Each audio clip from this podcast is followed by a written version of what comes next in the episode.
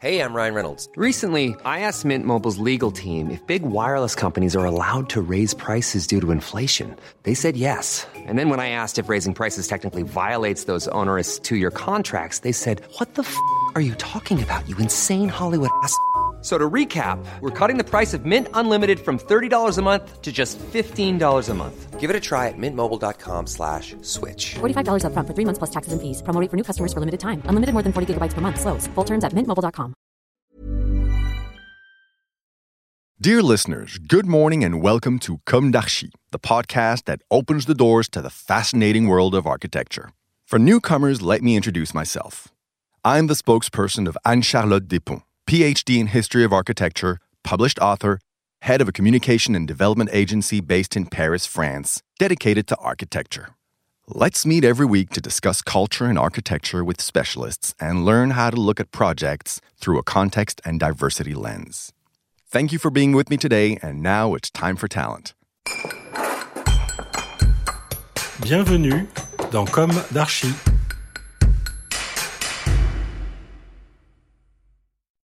Hello, everybody. Hello, Clément Maître and Robinson Neville. Thank you for being with us today. You are both architects, founders of Bureau Form. In two or three sentences, could you introduce us to your architectural practice? Hello, everybody. So we are uh, Clément and Robinson. Our office is um, like uh, three years old, actually. Clément starts a bit before, uh, and I join after. Uh, we are working in Paris. We are mostly working on refurbishment projects, but also new projects. And we try to work at different scale, from like urbanism to like small object. You are winner or something like that? Yeah. About Europan? We are runner-up of Europan Yes, exactly. in Champigny-sur-Marne, which is a really nice city in the outskirts of Paris. First suburb of Paris. It's important for a young uh, office. Of course. I guess it's Also- important to keep on doing some uh, competitions, Yes. even though uh, it's maybe a little bit more difficult to be invited. So Europan is a really uh, good opportunity to express yourself uh, with a project uh, that will uh, actually get uh, a few or a great visibility. So yes, Uh, of and- course. And I will I will just add that like to my mind it's important to like Europan is a competition that allow reflection and thinking on Europe actually Mm. on Europe territories from like large scale of people from different countries. And actually you have a Danish guy who's gonna come to think about a French suburb in Paris or in Marseille and you know and the opposite there is French people going to Austria to think about the new city. So I mean it's uh, it's a really a great opportunities for architects and especially for Europe. Now, can you tell us about your project, La Villa Magalon? Uh, yes, La Villa Magalon is a is a project we just finished uh, in Paris, in the center of Paris. It's an existing greenhouse we had to refurbish into a hospitality space for uh, people attending a private clinic um, next to the building. So the, the, the main uh, point of the project was to change its uh, purpose and uh, to uh, turn a place that is meant to just grow plants and uh, be heated uh, the most possible into some place that you will be able to use uh, day and night and win- in winter and in the summer. So with climatization, with heating, and with um, facilities uh, for uh, conferences, facilities for uh, yoga lessons, yoga lessons. art uh, art lessons too. And uh, maybe one point which is quite uh, interesting is that like this is the greenhouse, it's existing, and we keep it as it is. But uh, in a way, we try, we we choose, like to make all the networks and systems totally disappear into the ground and into uh, furniture. So actually, it's a project which is mostly in in a way inside or in, in even uh, underground.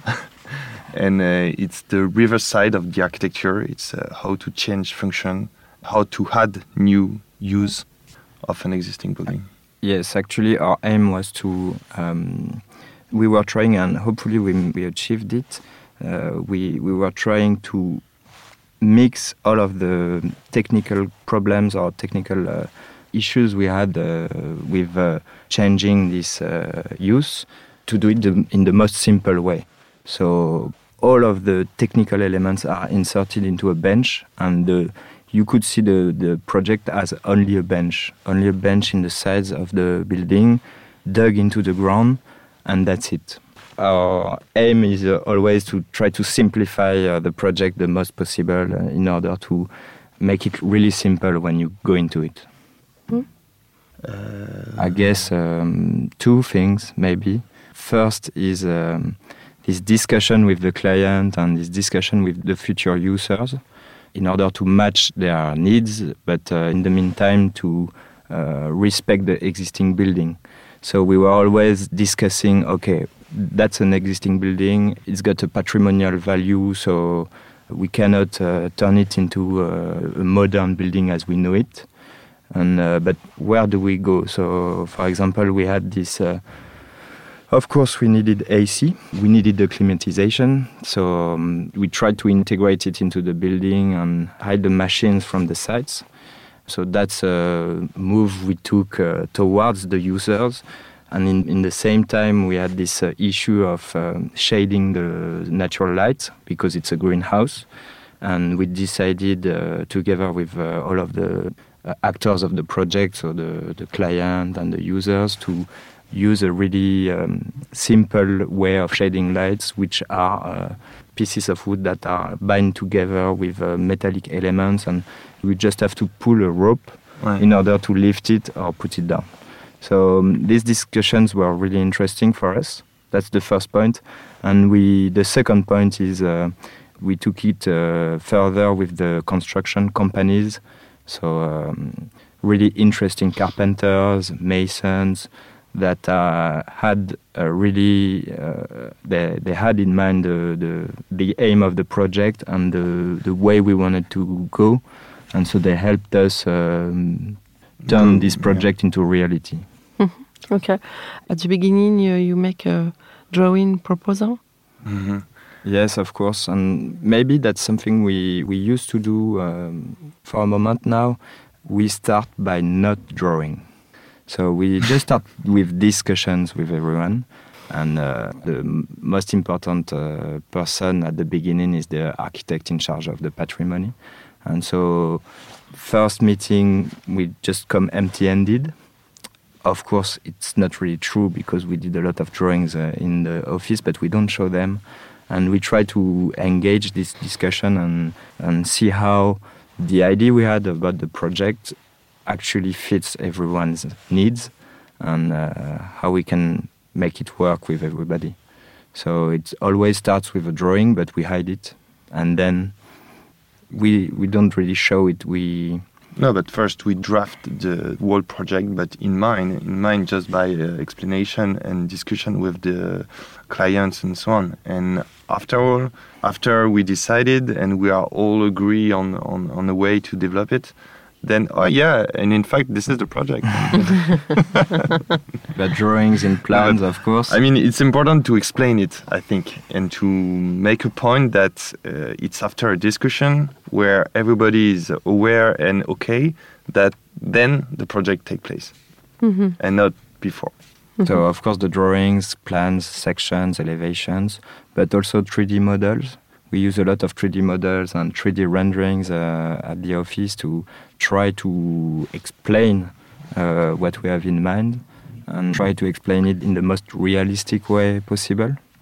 And in fact, uh, for this particular project, uh, everybody agreed on the fact that uh, the contract was um, done uh, because uh, the image really looks like the actual building. Okay. Uh, when uh, it could be possible to see it delivered? Unfortunately, it's a private place, so unless you apply to the clinic, but I, I don't want you to, Uh, Perhaps some really photo? visit it, but we Some will photos? show some pictures. Yeah, of course. Ouais.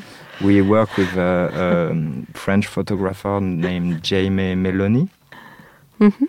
And uh, he actually did the photographs uh, two weeks ago. We are still uh, discussing the ones we choose to show, but it will come out uh, soon. Okay, wonderful. Thank you very Thank much. you very much. Thank you very much. Bye bye, everyone, and see you next Wednesday for our new Comme d'Archi in English. Take care of yourself. Goodbye.